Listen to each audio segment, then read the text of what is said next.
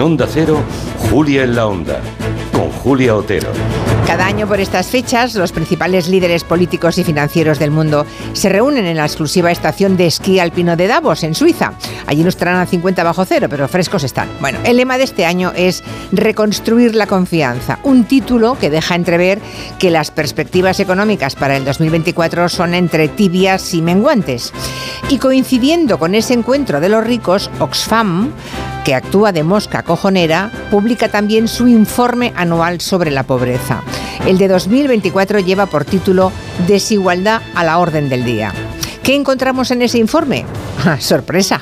Resulta que la pandemia, las guerras y la inflación hacen más ricos a los multimillonarios y empobrecen a miles de millones de personas en todo el planeta.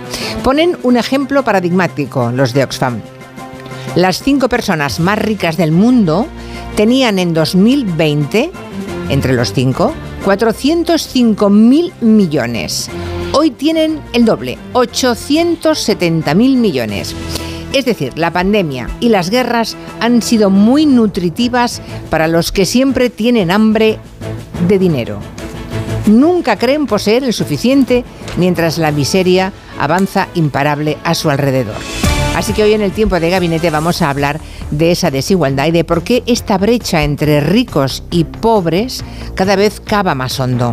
En el siglo XXI empieza a ser necesario preguntarse, ¿Quo vadis capitalismo? ¿A dónde nos lleva esta tendencia?